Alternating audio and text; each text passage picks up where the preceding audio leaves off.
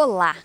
Em Romanos 13, 14 está escrito assim: Ao contrário, revestivos do Senhor Jesus Cristo e não fiqueis idealizando como satisfazer os desejos da carne. Eita, o programa hoje vai ser bom. É, vamos pensar aqui comigo. A gente gosta muito de assistir uns filmes de roubo a banco e não sei o que, casa de papel e tal. Credo, temos que horror, fica torcendo os bandidos. Não é essa a questão, entendeu? Mas são filmes, séries interessantes e que assim precisa ter muita criatividade, os caras são muito espertos. Você já ouviu aquela frase assim, nossa, se usasse essa criatividade, essa esperteza para coisa boa, ia dar gente na vida. É, é mais ou menos assim.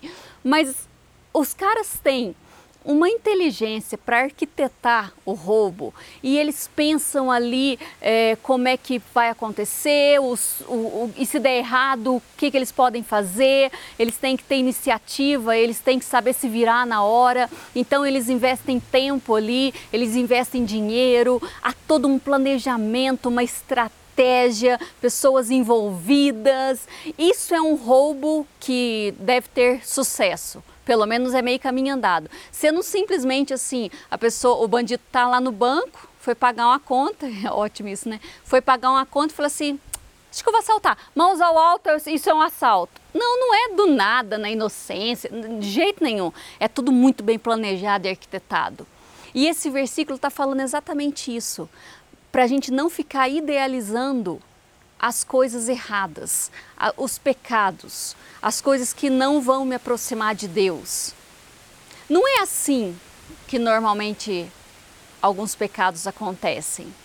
Algumas coisas erradas a gente precisa ficar pensando, precisa ficar investindo tempo, é, pensando nos prós, nos contras, é, fala assim, nossa, eu preciso esconder isso para ninguém descobrir. Aí você já pensa, mas se alguém descobrir, eu posso estar tá falando assim, posso estar tá falando assado, eu posso estar tá me, lidando dessa maneira. Então você fica ali investindo tempo, pensamento, tudo para que você cumpra. Não, não, então, mas é porque eu não quero fazer isso, entendeu? Então eu estou pensando. Não, não, não.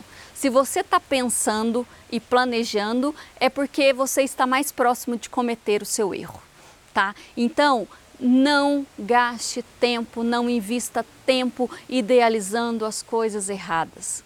Eu falo muito, é, principalmente para pessoas que terminam um namoro, às vezes tá, ou eu tô com o Marcelo conversando com o rapaz, ou eu tô conversando com uma moça, e eu falo assim, olha, se terminou é porque não estava bom, tá?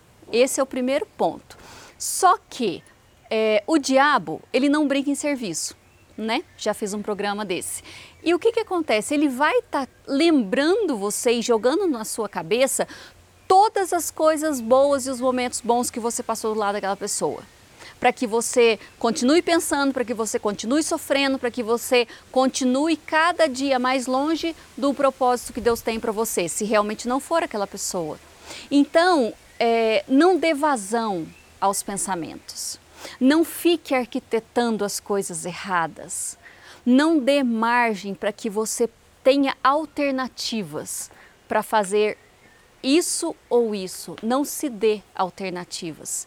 Se realmente você sabe o que está escrito na palavra, você sabe o que é o certo, vá rumo ao certo. Não cogite, não se dê escolha. Não permita com que você tenha liberdade de escolher errar ou não. Fuja do erro.